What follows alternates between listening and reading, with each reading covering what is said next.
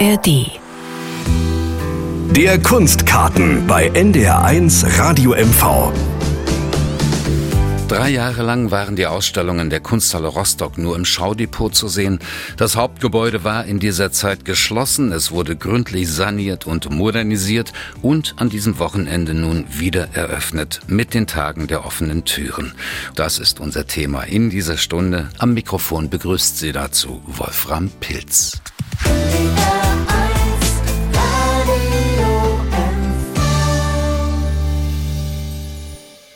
Uwe Neumann, die Kunsthalle Rostock, das ist jetzt überall vielfach betont worden, hat so ein Alleinstellungsmerkmal und zwar von Anbeginn an. Es war der einzige Kunsthallenneubau in der DDR. Am 15. Mai 1969 eröffnet. Das klingt so ein bisschen komisch. Wieso gerade in Rostock? Es gab ja andere Kunstepizentren in der DDR, Dresden, Leipzig oder Berlin. Wie kam die Kunsthalle ausgerechnet in Rostock zustande? Ja, das hängt schon mit der Lage zusammen. Rostock war ja auch eine der Vorzeigestädte, hat sich so entwickelt. Als Vorzeigestadt ist ja von knapp über 100.000 äh, nach dem Zweiten Weltkrieg auf über 250.000 in der DDR gewachsen. Es war der einzige Seehafen und deswegen hat es schon mal eine große Bedeutung gehabt. Aber auch geopolitisch eine Bedeutung, weil die DDR kämpfte ja damals um die Anerkennung und da war der Ostseeraum natürlich der beste Raum, wo man das erreichen konnte als Grenzregion. Und die Biennale der Ostseeländer, die 1965 eingeführt wurde, sollte auch da einen Beitrag für leisten. Und äh, man hat schnell festgestellt, dass das alte Museum in der August-Bebel-Straße kein geeigneter Ort ist für eine Biennale, für eine ganz moderne neue Kunstform. Und deswegen gab es den Ministerratsbeschluss, Rostock braucht eine Kunsthalle und die wurde dann hier errichtet und 1969 eben eingeweiht für die Biennale. Und Leipzig zum Beispiel hatte dann einfach das Pech, dass es eben nicht an der Ostsee liegt. Genau. Also wir hatten das Glück in diesem Fall und äh, haben dann dieses, finde ich, immer noch zeitlose, wunderbare Gebäude in unsere Stadt bekommen. Die Architekten damals, das waren Hans Fleischhauer und Martin Halvers, die haben tatsächlich ein Gebäude entworfen und letzten Endes äh, umgesetzt, das ja, Bestand hat und das sicherlich auch noch viele, viele Generationen lang Bestand hat. Man sieht dieser Kunsthalle auch immer ja, die Bezüge zum Bauhaus an. Also das war für diese Zeit, Ende der 60er Jahre, hier in der DDR, ausgesprochen äh, modern und aktuell. Ich finde es auch so, ja. Die beiden Architekten waren sehr jung dass man denen auch dieses Vertrauen geschenkt hat, ist auch irgendwie ein ganz besonderes Zeichen. Es waren aber vielleicht auch viele Fachleute nicht da, einfach schlichtweg kriegsbedingt auch noch. Und wenn man hier gerade so steht und auch den Bezug zum Park sieht, zum Schwanteich und die Materialien, Klinker und Holz, dann sieht man auch den Bezug zu Louisiana, also zu diesem wunderbaren Museum in der Nähe von Kopenhagen. Und äh, das war auch so ein bisschen diese Idee, einen skandinavischen Pavillon zu setzen. Die erste Idee war auch, es ein etagenmäßig zu gestalten. Zum Glück wurde es nicht so gemacht, sondern zweietagig. Und der Gründungsdirektor Horst Zimmermann, ein faszinierender Mann, hat es eben geschafft, dann auch noch die Sammlung draufzusetzen. Auch das war gar nicht so geplant. Und er hat gesagt, nein, nein, also so eine Kunsthalle braucht auch eine eigene Sammlung, sonst ist sie ohne Rückgrat. Und insofern hat sich das dann alles so durch Zufälle, durch kraftvolle Menschen dann zu diesem Bauwerk dann entwickelt, was wir jetzt immer noch so schätzen, mit einer, finde ich, sehr menschlichen Architektur. Es hat also eine Größe, die wirklich eigentlich abschreckt. Wenn man hier reinkommt, äh, ist man nicht erstmal von einem gewaltigen Bau beeindruckt, sondern das hat alles äh, ganz schöne Maße und äh, Rhythmen und es sind zweimal Rundgänge, was ich persönlich als Ausstellungsmacher sehr schätze, weil man immer Geschichten erzählen kann, ganz leicht mit einem Rundgang. Und die Menschen mögen das auch. Man muss nicht verschiedene Räume aufsuchen, man geht einmal rum. Und das macht man zweimal in beiden Geschossen und kann so das Haus erleben. Wir machen gleich gemeinsam einen Rundgang, weil wir wollen natürlich auch wissen, was sich äh, mit dieser Grundsanierung, mit dieser Modernisierung alles verändert hat. Zunächst nochmal zur Geschichte der Kunsthalle. Dazu gehört natürlich auch die Zeit der 90er Jahre. Komischerweise oder überraschenderweise für ja, eine hanseatische Bürgerschaft stand die Kunsthalle dann doch auf der Kippe. Hanseatische Bürgerschaften sind normalerweise dafür bekannt, dass sie doch sehr viel auf, auf Kunst und äh, Tradition halten. Aber die Kunsthalle sollte im Grunde weg. Es gab Leiterinnen, Direktoren, wie beispielsweise Annie Bardon in den 90er Jahren, die hier tolle Arbeit äh, geleistet hat, die große Ausstellungen gemacht hat, unter anderem eine große Karl Friedrich Klaus Ausstellung, die bundesweit für ganz viel Aufmerksamkeit gesorgt hat. Aber das half alles nichts. Der Etat wurde gestrichen. Ja, das ähm, hat natürlich sicherlich ganz viele Ursachen. Und äh, gerade in den 90ern, wenn man sich zurückerinnert, die große Massenarbeitslosigkeit gerade in unserer Region, dann natürlich die Möglichkeit äh, zu reisen, auch für das kunstinteressierte Publikum natürlich erstmal woanders hinzuschauen. Dann auch eine etwas unglücklich agierende Annie Bardon, die eben ganz viel große Welt- oder Europakunst nach Rostock bringen wollte und ein bisschen die Regionalität vergessen hat, was man auch nicht darf. All das spielte zusammen und äh, führte dazu, dass die Rostocker, die Mecklenburger Vorpommerner dieses Haus nicht mehr geliebt haben, nicht mal als ihr Haus angesehen haben. Und das ist ja auch so, wenn Arbeiten verbannt werden, äh, die man über Jahrzehnte kannte, dann führt das natürlich auch zu einer gewissen Ablehnung. Und diese verschiedenen Faktoren, und da werden sicherlich noch einige näher zu nennen, führten dazu, dass eben wirklich die Besucherzahlen dramatisch eingebrochen sind. Und dann äh, fehlte das Geld, dann ist es so ein Kreislauf. Besucherzahlen gehen runter, der Zuschuss wird geringer, Besucherzahlen gehen weiter runter, der Zuschuss wird noch geringer. Und das ist ein Kreislauf, der ganz unangenehme Folgen hat, weil natürlich das alles immer antiquierter und angestaubter wirkt und äh, was man hier leistet. Und es wurden wirklich tolle Ausstellungen hier inszeniert, das war gar nicht die Frage, aber sie gingen eben auch ein bisschen am Interesse der Menschen vorbei. Ja, und das führte dann wirklich in der Tat dazu, dass man wirklich Gedanken hatte, das Haus zu schließen oder ein Autohaus draus zu machen oder tausend kleine Dinge oder in dieser Art irgendwie eine neue Nutzung diesem Haus zukommen zu lassen. Uwe Neumann, äh, das ist auch kein Geheimnis, das weiß man inzwischen. Sie sind äh, promovierter Mediziner, Zahnmediziner. 2009 haben Sie diese Kunsthalle übernommen. Also Sie haben sich entschlossen, sich der Kunst zu widmen. Natürlich auch aus einer Kunstbesessenheit. Aber das war doch ein ziemlich riskanter Sprung dann. Einerseits ja, natürlich. Andererseits, ich kannte ja das Haus und ich bin als Kind schon hier gerne hergegangen, auch zu den Biennale-Ausstellungen und weiß um die Qualität dieses Baukörpers und wusste damals auch um die Qualitäten dieses Baukörpers und war mir sicher, wenn es gelingt, eine Begeisterung zu entfachen, dann gelingt es auch wieder, dieses Haus einem größeren Publikum zugänglich zu machen, weil am Haus liegt es nicht, denn das Haus ist gut und hat gute Ausstellungsmöglichkeiten. Und insofern war es ein bisschen verrückt, gebe ich zu, aber das gehört ja immer auch ein bisschen mit dazu. So, Uwe Neumann, wie versprochen, wir machen jetzt mal ein paar Schritte, wir gehen mal ein bisschen rum. Diese Modernisierung, Drei Jahre war das Haus geschlossen, 10 Millionen Euro rund wurden investiert. Das ist eine Menge Geld, da kann man allerhand machen. Was ist ganz wesentlich und im Kern nun modernisiert worden? Was ist passiert? Denn wenn man hier reinkommt, sieht man das so auf den ersten Blick gar nicht. Also hier sind nicht neue Wände eingezogen worden oder so. Jetzt riecht es zum Glück noch so ein bisschen nach frischer Farbe und nach äh, geölten Dielen. Was ist ganz wesentlich erneuert worden? Also sehr vieles. Wir stehen hier gerade auf einer Neuerung. Das ist eine Liftanlage für Rollstuhlfahrer, mit der man in den Waldcube reinfahren kann, die kaum auffällt. Ich weiß gar nicht, ob Ihnen das bis jetzt aufgefallen ist. Nee, man sieht das gar nicht. Es ist hier im Fußboden eingelassen. Es ist so eine Metallschiene, aber das hat seine Funktion. Genau. Man kann eben darauf fahren und dann eben den Waldcube eben auch barrierefrei ist er damit zugänglich. Und allein dafür und auch weil der Fußboden als nicht mehr erhaltungsbar ist zum Beispiel der komplette Fußboden erneuert worden. Die Decke wurde komplett äh, aufgearbeitet, hat wieder wirklich die alte Qualität. Aber wir werden im Rundgang jetzt noch einiges mehr sehen, was wirklich neu ist. Uwe Neumann, wir sind jetzt hier im Parterre noch und gehen jetzt hier mal die Treppe hoch und Sie sagen, was da neu ist. Nein, wir machen was anderes. Wir gehen erstmal in den ganz neu entstandenen Raum. Hier war früher das Gemäldedepot. Durch das Schaudepot konnten wir das ja rüberlagern. Und hier können wir gerade einen Film von Mike Meyer sehen, eine Videoarbeit Habitat. Und man sieht, wie dieser Raum schon angenommen wird. Eine ganz neue Möglichkeit für uns hatten wir vorher noch nie. Und wenn wir uns jetzt umdrehen, können wir das machen, was man vorher auch nie machen konnte. Wir fahren mit dem Fahrstuhl. Wir fahren in die erste Ebene. So, das dauert einen kleinen Moment, aber da das ja kein Hochhaus ist, wir haben keine zehn Etagen zu überwinden und schon geht es weiter. Aber wir sind auch nur 80 Zentimeter höher gefahren eben. Dafür war es schon eine lange Fahrt. Ich finde das immer sehr begeisternd. Ich lade wirklich jeden Besucher ein. Machen Sie das mal. Fahren Sie von 0 auf 1. Es ist faszinierend, wenn man hier guckt. Wir sind wirklich nur 80 Zentimeter höher gekommen. Aber dieses Haus hatte eben vier Ebenen und es war wichtig, alle vier Ebenen anzusteuern. Jetzt sind wir im Grafikrundgang, der sich um das Erdgeschoss zieht. Hier haben wir den Zyklus von Öcker zu Hafis ausgestellt und das hat viele Beweggründe. Öcker ist natürlich der Künstler für mich in unserem Bundesland, der hier geboren ist, ein Weltkünstler.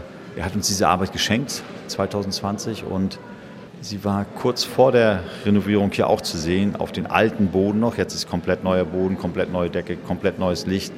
Er strahlt wieder in einem ganz neuen Glanz. Und Öcker hat damals gesagt, es ist so faszinierend, auf diesem alten Boden zu sein, wie Schiffsplanken. Aber wenn er das jetzt sehen würde, wäre er auch fasziniert, in dem neuen Licht seine Arbeit hier zu sehen. Ich freue mich sehr. Deswegen sind diese 48 Blätter, die er der Kunsthalle geschenkt hat, hier zu sehen. Öcker ist ein unglaublicher Mensch, ein unglaublicher Künstler und deswegen war es für uns klar, wenn wir das Haus wieder öffnen, wird Öcker ein ganz großer Platz eingeräumt. Diesen Zyklus kann man hier wunderbar ergehen. Und wir gehen jetzt mal die Treppe hoch, weil da ist natürlich ganz auffällig das Oberlicht. Genau. Das ist wichtig für eine Kunsthalle, für Ausstellungen, dass man kein direktes Licht hat. Man will keine Reflexion, keine Spiegelung, kein direktes Sonnenlicht. Das Oberlicht, ja, das sieht fantastisch aus. Ja, es gibt wirklich eine neue Helligkeit, die wir so bis jetzt nicht kannten. Wir gehen die alte Treppenanlage hoch. Die ist wirklich erhalten, ist nur was dazugekommen. Plexiglas als Absturzsicherung für die Kinder. Es hat 50 Jahre ohne das funktioniert. Gut, die Auflagen werden immer höher. Wir gehen jetzt durch diesen Glaskasten, der ist eine Klimaschleuse, ins obere Geschoss, in die Westgalerie und haben diesen lichtdurchfluteten Raum mit dem neuen Stellwandsystem, was wir entwickelt haben, extra für die Kunsthalle, dreieckige Form. Wir haben da ganz neue Möglichkeiten, Räume zu bauen und wir haben ja mit der Sammlung eröffnet. Für uns ganz wichtig, weil die Sammlung ist eben das Rückgrat eines Museums und die Ausstellung heißt Unsere Sammlung von 1891 bis 2022. Das sind wirklich die älteste Arbeit und die jüngste Arbeit in unserer Sammlung. Das war sozusagen die Bandbreite, die wir auch zeigen wollen. Und wo wir hier stehen, sieht man das, finde ich, ganz schön. Vielleicht versuchen wir einfach mal, die Hörer mitzunehmen. Die Sammlung 1891 bis 2022 das klingt womöglich ein bisschen irreführend. Sie haben es schon gesagt, die älteste Arbeit ist von 1891, aber es wurde nicht von 1891 an gesammelt. Nein. Da war noch gar keine Idee von der Kunsthalle. Genau, die ist ja eben, wie gesagt, erst 1969 eingeweiht, aber es gibt ja immer doch auch Schenkungen, Ankäufe von Künstlern, die vorher schon geschaffen haben. Und ein zeitgenössisches Kunstmuseum hat natürlich seine Ursprünge in der Moderne, in der klassischen Moderne und deswegen ist es auch richtig, dass wir das in unserer Sammlung haben. Und es ist ein, ganz unerwartet natürlich auch für unsere Sammlung. Aber wir haben hier den Einblick gegeben, wofür unser Haus steht. Wir sehen da diese Uwe Kowski-Arbeit, eine abstrakte Arbeit, die ein Licht, eine Dynamik, Traube heißt das Bild, in den Raum bringt. Faszinierend, eine großartige Ausstellung hatten wir mit ihm 2019. Und dann nehmen wir Susanne Kantorn, eine Usedomer Malerin, die ist in unserer Sammlung sehr groß vertreten, hat es aber nicht geschafft, in der DDR an den ganz großen Männern vorbeizukommen. So war es dann auch nicht so leicht in der DDR als Frau. Und wir wollen sie für uns wiederentdecken und in den nächsten zwei, drei Jahren eine große Einzelausstellung mit ihr machen, mit einem Katalog. Und das zeigt die Bandbreite. Zeitgenössische Kunst, Kunst aus der DDR und dann der Schwenk auf Karte dem Bit, ihr Selbstbildnis das war im vergangenen Jahr im Centre Pompidou zu sehen, im letzten Jahr in Louisiana. Die Künstlerin wurde wirklich von der Kunstwelt entdeckt und äh, ist eine neue Entdeckung für viele, für uns nicht, ist ja eine Rostockerin, aber sie ist eben so sinnbildlich, deswegen ist sie ganz allein auf dieser Wand, weil sie wirklich ein Star unserer Sammlung ist. Und gegenüber, und das ist eben das, was wir zeigen wollten, sehen wir Emanuel Bornstein und Norbert Bisky, zwei junge Berliner Maler, zeitgenössische Künstler, die internationalen Ruf haben und die auch in unserer Sammlung sind. Und das wollten wir hier gleich am Eingang zeigen, wofür die Kunsthalle steht. In der Sammlungspolitik, aber auch in der Ausstellungspolitik. Zur Karte Dean Bitt vielleicht noch ganz kurz äh, zwei Sätze. Karte Dean Bitt 1900 in Schöneberg bei Berlin geboren, damals noch Schöneberg bei Berlin. Äh, und 1978 in Rostock gestorben. Sie hat Anfang der 30er Jahre in Rostock äh, dann auch ihr erstes Atelier eröffnet. Also Sie sagten schon eine Rostockerin. eine Künstlerin, die äh, in ihrer Zeit äh, ganz herausragend war. Ja, herausragend, aber wie viele Künstlerinnen und Künstler ihrer Generation das Pech gehabt, im Nationalsozialismus als entartete Künstler Berufsverbot bekommen zu haben. Und interessanterweise, ihr Mann war Zahnarzt und hat sie äh, ernährt. Dadurch konnte sie gut leben weiter und hat weiter gearbeitet. Und dann kam die DDR und da kam es auf einmal die Formalismusdebatte und wieder war ein Problem für Künstler da. Also eine ganz unglückliche Generation von Künstlern, die es wirklich nicht leicht hatten. Aber umso schöner ist es, dass sie jetzt von der Kunstwelt so wahrgenommen wird und als eine der Hauptfiguren gesehen wird der 20er Jahre, 20er, 30er Jahre. Das ist faszinierend für mich. Unsere Sammlung 1891 bis 2022. Das ist eine, ja, es ist eine tolle Ausstellung. Diese Nicht-Personalausstellungen sind mitunter ziemlich schwierig, aber Sie haben es schon erklärt, äh, der Bogen, der hier geschlagen wird in der Ausstellung, der ist sehr einleuchtend und der ist eigentlich wunderbar. Es ist ja ein Bogen über 100 Jahre Kunstgeschichte. Genau. Und das war das, was wir wollten. Und wenn wir jetzt hier hinter diese Wand gehen, diese wunderbare neue Stellwand, kommen wir auf einmal auf die andere Seite. Und da haben wir Rando Geschewski, ein Rostocker Maler, ein sehr eindrucksvolles Werk von ihm hier, Lonzo, haben Freunde von Lonzo gekauft und für die Sammlung gestiftet. Mich sehr gefreut. Daneben Raik Götze, ein Stralsund-gebürtiger, jetzt in Leipzig malender Künstler. Und beide, und das ist originell, waren hier in diesem Haus bei Jürgen Weber im Malkurs, im Aktmalkurs als junge Männer. Und äh, deswegen hängen sie jetzt auch ein bisschen nebeneinander, weil ich diese Geschichte so schön fand. Und wenn wir auf die andere Seite gucken, sehen wir Dietrich Becker, ein aus Basdorf stammender Doberan, Nähe Doberan stammender Maler. Er hat gerade dieses Arbeit, diese Arbeit, das Selbstporträt aus dem Jahre 1961 der Sammlung der Kunsthalle geschenkt und ich bin so glücklich, dass das hier hängt und er war selber auch da und ist so glücklich darüber. Das hat mich sehr fasziniert. Und neben ihm Werner Tübke, einer der ganz Großen der DDR. Und auch das ist eben unsere Sammlung. Zu Raik Götze noch mal ähm, ganz kurz. Auch Raik Götze hat der Kunsthalle ein großes Geschenk gemacht, nämlich ein Gemälde der Kunsthalle geschenkt. Genau. Wir stehen davor, das ist Abschaum, ein großformatiges Gemälde, zwei Damen, die das von unten her aufkommende Grauen versuchen unten zu halten. Und äh, es ist ähm, ja, schon erkennbar Leipziger Schule. Und wenn wir ein bisschen weitergehen, sehen wir seinen Lehrer, Professor Arno Rink, bei dem er zur Schule gegangen ist. Und wenn man Arno Rink kennt, wir hatten mit ihm eine wunderbare Einzelausstellung hier, dann erkennt man eben auch, dass Reik Götze bei ihm Schüler war. Arno Rink, wir gehen mal ein paar Schritte weiter. Vielleicht auch nochmal hier, wenn wir hier stehen. Hier sehen wir die Jastram-Arbeit, die afrikanische Reise, einer der ganz wichtigen Künstler natürlich für unser Bundesland, aber auch für die Kunsthalle. Er war lange in der Biennale-Kommission äh, und wenn wir dann über ihn rüber gucken, sehen wir Elge Esser, ein Düsseldorfer Fotograf. Eine faszinierende Ausstellung hatte er hier bei uns im Haus.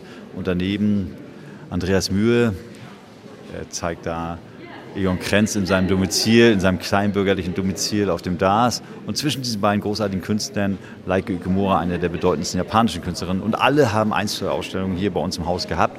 Und alle haben der Sammlung der Kunsthalle Arbeiten hinterlassen und geschenkt und was mich fasziniert. Und das ist eben auch ein Teil unserer Ausstellungsgeschichte. Uwe Neumann, Sie haben jetzt ganz viele große Namen genannt. Das heißt, äh, allein nur für die einzelnen Ausstellungen lohnt sich das hierher zu kommen. Wenn man den gesamten Sammlungsbestand sehen wollte, brauchte man mehrere Jahre wahrscheinlich. Ja, das ist eben immer das große Problem. Wir sammeln natürlich zu und zu gerne, wie jeder Sammler. Es hat man eine Leidenschaft und Museen haben natürlich Leidenschaft. Und man sieht es ja hier auch, wie wichtig eben solche Sammlungen sind, weil wir jetzt Arbeiten rausholen, die vor 40, 50 Jahren gesammelt wurden und wir dem eine neue Kontextualisierung geben. Und das äh, ist, glaube ich, das Wichtige am Museen. Man darf das gar nicht unterschätzen, wie wichtig das ist, dass dieses Gedächtnis bleibt, auch in dieser ganzen digitalen Welt, sich mit diesen analogen Objekten zu beschäftigen. Und es ist richtig, wir haben natürlich viel mehr in der Sammlung und es war so schwer, diese Auswahl für diese erste Ausstellung zu treffen.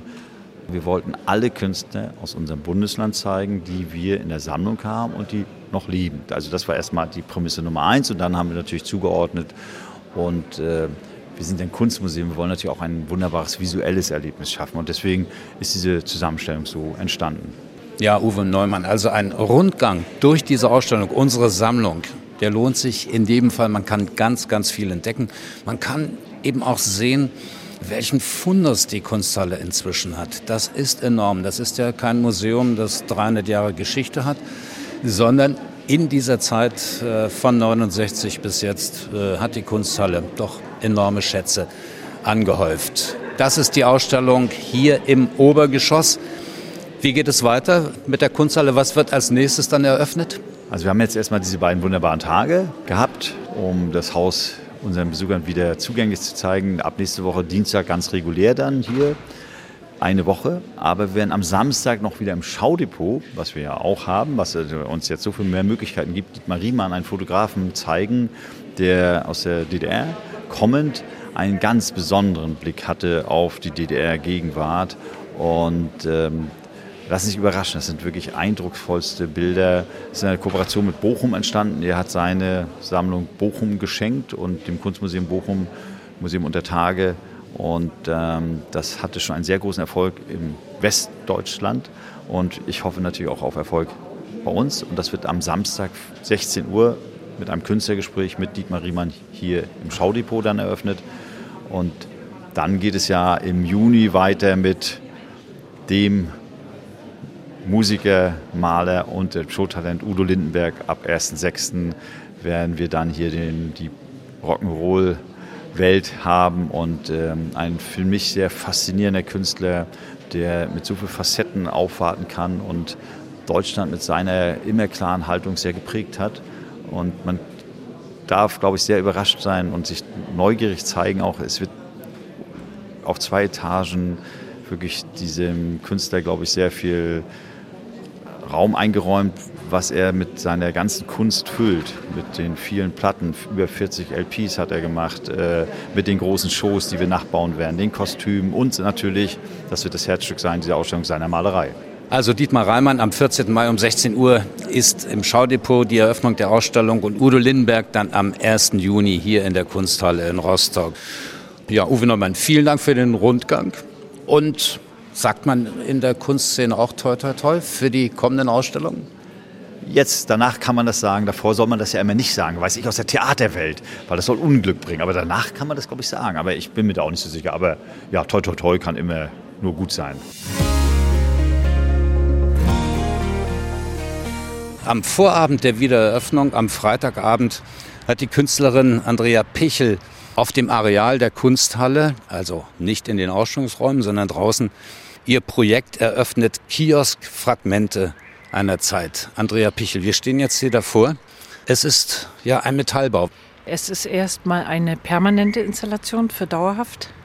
Das ist so ein mit schrägen Wänden ein Kiosk, der wirklich nahezu aus dem Stadtbild verschwunden ist. Also ein PZV, Postzeitungsvertrieb nannte der sich. Und verwendet habe ich die alten Gitter der Kunsthalle.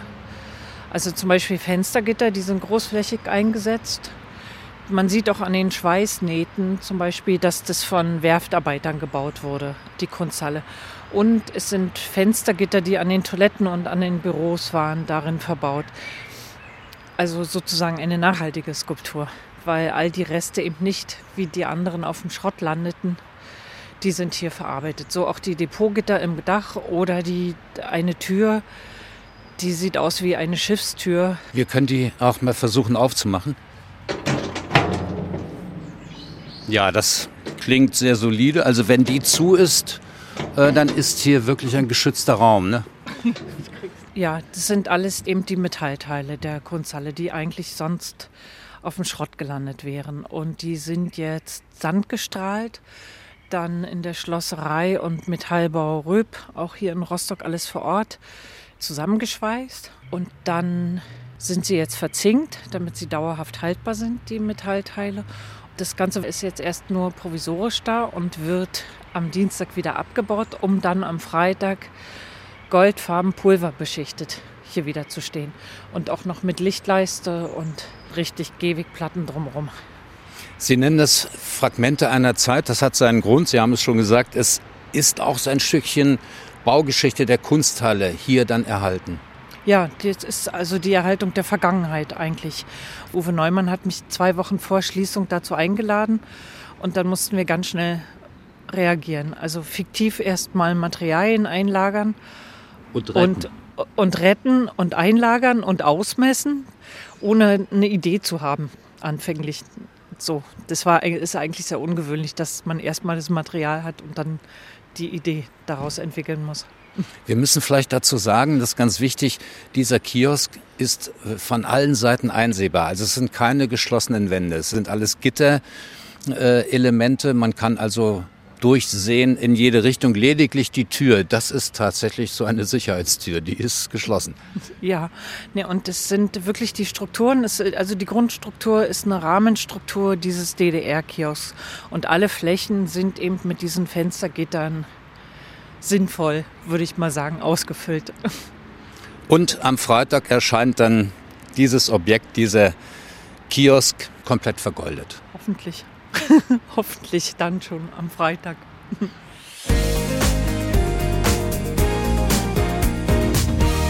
Was wäre die Wiedereröffnung der Rostocker Kunsthalle, wenn nicht auch die Freunde der Kunsthalle Rostock e.V. hier vertreten wären? Ganz genau in Person von Annegret Klemm. Annegret Klemm, das ist ein schönes Wochenende für Sie, oder? Ja, wunderbar. Also die äh, Freunde waren ja schon gestern eingeladen und sie waren alle so glücklich und, und, und haben sich gefreut und oh, das ist wirklich ein Traum, dass das äh, vonstatten gegangen ist mit der Sanierung und also wirklich, wir sind happy. Nun sind Sie natürlich nicht äh, nur zum sich happy fühlen und zum Kaffee trinken hier. Sie haben eine Mission, ganz verständlicherweise. Das heißt, es geht auch darum, dass der Verein Freunde der Kunsthalle Rostock wächst. Sie schreiben ja immer wieder äh, Aufnahmeanträge aus oder lassen Sie ausschreiben? Ja, wir sind sehr froh darüber. Wir sind ca. 600 Mitglieder und genau in diesem Jahr, also im Jahr sind es immer so 30, die neu dazukommen, aber seit Januar sind es schon in drei Monaten 30 neue Mitglieder und das macht uns natürlich sehr glücklich, weil auch der Beitrag geht immer ein, komplett in die Kunsthalle und äh, wir organisieren natürlich auch viel für unsere Freunde, Gesprächsrunden, wir machen Ausflüge nach Arnshoop, Schwan, äh, Schwerin oder auch größere Ausflüge, Reisen. Das ist ein bisschen eingeschlafen durch Corona, aber da müssen wir wieder was machen. Jetzt erstrahlt die Kunsthalle tatsächlich. Sie erstrahlt in ganz ja. neuem Glanz, alles frisch, alles neu. Wie ist das, wenn es so Umbaupläne gibt oder Modernisierungspläne gibt? Haben Sie da als Verein Freunde der Kunsthalle Rostock auch ein Mitspracherecht? Oder müssen Sie das alles so hinnehmen und es muss Ihnen nachher gefallen? Ja, das ist so. Aber es gefällt Ihnen? Ja. Also das ist tatsächlich ein Verein, der die Kunsthalle unterstützt. Das heißt, Sie müssen nicht unbedingt ansagen, wie der neue barrierefreie Fahrstuhl aussehen soll. Nein, das ist wichtig, dass der gekommen ist. Eben auch, wir haben gerade gesehen mit Frauen mit Kindern oder Familien mit Kindern, dass sie barrierefrei nach oben kommen oder eben Rollstuhlfahrer. Das, ist, das war ein Mango, also über viele Jahre. Dass nicht jeder alles sehen konnte oder mit großen Anstrengungen. Und Annegret Klemm, wir spüren das, wir stehen beide hier. Es ist ein wunderbares Klima. Das heißt, auch die gesamte Klimaanlage ist modernisiert worden. Und ja. zwar zwingend äh, den, den Bedürfnissen einer solchen Kunsthalle, eines solchen Museums entsprechend. Ja, mitunter sind es ja hochkarätige Ausstellungen, wo eben die Bilder ja, gut gelagert oder gut sichtbar gemacht werden. Und das Klima muss eben auch stimmen, ne? dass da nichts passiert mit den Kunstwerken. Ne? Wie ist das? Äh, dürfen Sie das verraten? Wie viele äh, neue Mitglieder haben Sie jetzt schon gewonnen? Na, also es haben etliche äh, diese Flyer mitgenommen. Jetzt sind es, glaube ich, vier, fünf. Mal sehen, was noch kommt. Sie sind wir optimistisch? Ja, genau. Wir freuen uns über jedes neue Mitglied. Also ich drücke Ihnen die Daumen. Hier ist so ein kleiner Stapel der müsste noch weggehen, ausgefüllt, unterschrieben, dann wäre alles gut. Ja, dann wäre alles gut, ja. Mhm. Anne Grittlem, vielen Dank. Ja, ja, und toi toi toi für die Aufnahme neuer Mitglieder. Dankeschön. Und zu diesem Wochenende der offenen Türen waren natürlich auch Künstlerinnen und Künstler angereist, wie zum Beispiel Sabina Sako aus München. Ja, gerne bin ich das, weil total toll, hier dabei äh, sein zu dürfen. War eine große Ehre für mich. Also ich hänge zwischen berühmten Künstlern ähm, der DDR und ähm, ja, ist toll. Also einfach mal so eine Anerkennung zu bekommen. Welche Verbindung haben Sie aus München zur Kunsthalle Rostock? Ich meine, da liegen doch ja, rund 800 Kilometer dazwischen. Die Verbindung kam äh, durch meinen früheren Galeristen. Der hat mich vorgeschlagen, dass ich hier ausstellen dürfte in der Kunsthalle. Und dann habe ich hier eine Solo-Ausstellung gehabt. 2018. Und das war ja dann auch eine große Ehre, das erste Mal in einer großen Kunsthalle auszustellen. Ja, und die Ausstellung hieß damals Demokratier, also ein bisschen politisch auch meine Werke. Ja, es ging um die humanistisch-demokratischen Werte, die immer mehr angegriffen werden und ich spüre das schon seit langer Zeit. Und da ich ja eine schon kritische Haltung gegenüber diesen autoritären Tendenzen habe, die immer mehr ähm, auf der Welt zunehmen, habe ich das eben damals auch schon gefühlt, obwohl noch nicht so viele Leute darüber gesprochen haben. Das kam jetzt erst in den letzten Jahren so richtig raus, also auch durch diese ganzen politischen Katastrophen. Das beschäftigt mich natürlich und das musste ich irgendwie einfangen in meinen Werken, aber auf surreale Art und Weise. Also ich habe das jetzt nicht so klar und deutlich dargestellt, weil ähm, das ist mir dann zu sehr mit dem Holzhammer sondern eher so verwoben, somnambul, kann man sagen, ähm, bewegen sich die Figuren und ja, dann doch oft mit geschlossenen Augen. Also das heißt, wir wandeln schlafend in Tendenzen hinein, eventuell, die wir also hoffentlich noch erkennen und uns äh, dagegen dann auch engagieren können. Der Schwund der Demokratie, der Klimawandel bestärkt das Ganze und wir müssen wachsam sein. Und die Kunsthalle nun grundsaniert, modernisiert. Wie gefällt Ihnen das? Ja, wunderbar. Also ähm, man sieht, es war vorher abgetragener, aber so ähnlich. Also es ist nur unmerklich frischer, wie wenn die Farben jetzt frischer leuchten und doch alles neu gemacht wurde. Aber sie haben eben genau darauf geachtet, dass eben dieser Charakter erhalten bleibt. Das ist das Tolle, also nicht zu viel. Ganz unmerklich und sauberer, klarer und ja, ganz gut, also schön, toll. Das war der einzige Kunsthallenbau, Neubau in der DDR 1969 eröffnet und tatsächlich immer mit diesen Querverweisen zur Bauhaustradition. Das ist schon erstaunlich. Ja, genau, Bauhaus. Also äh, weniger ist mehr, so klare Linien. Also das Licht flutet rein, also total toll. Dafür 69, also für 69 äh, waren die voll auf, wie soll ich sagen, äh, sehr, sehr modern. Also das ist toll, Wahnsinn. Das war der Kunstkarten auf NDR1 Radio MV. Ihnen einen guten Abend. Am Mikrofon verabschiedet sich Wolfram Pilz.